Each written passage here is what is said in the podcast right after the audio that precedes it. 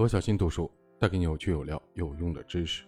这一节分享的标题是“理解销售漏斗”。优秀的营销人员知道如何建立销售漏斗。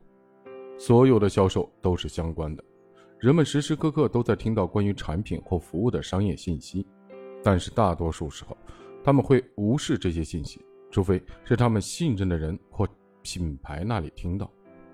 为了理解如何制定有效的营销计划。我们必须理解关系是如何起作用的。所有的关系都要经历三个阶段：好奇、了解、承诺。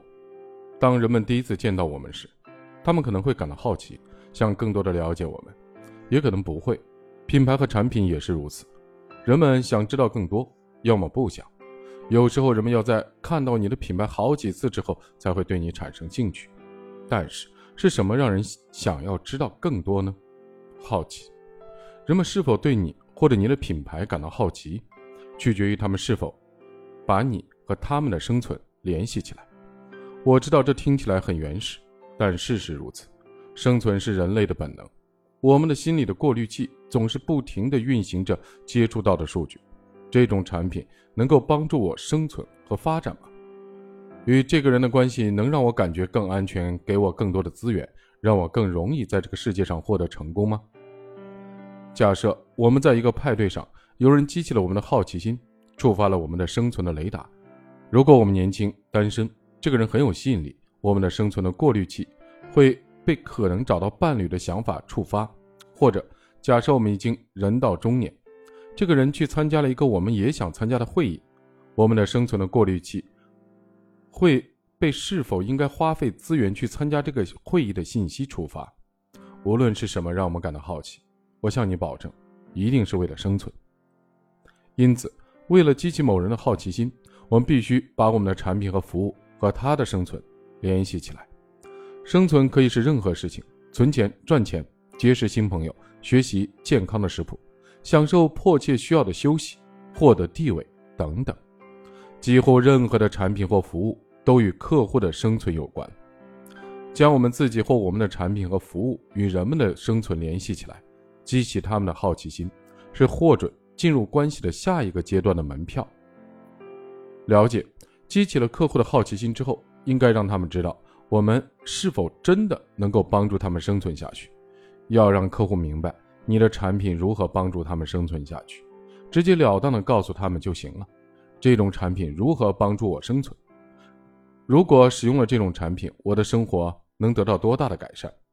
其他人对这种产品有什么样的看法？客户因为好奇而对我们的产品产生兴趣之后，我们可以放慢沟通的速度，帮助他们了解产品是如何发挥作用的。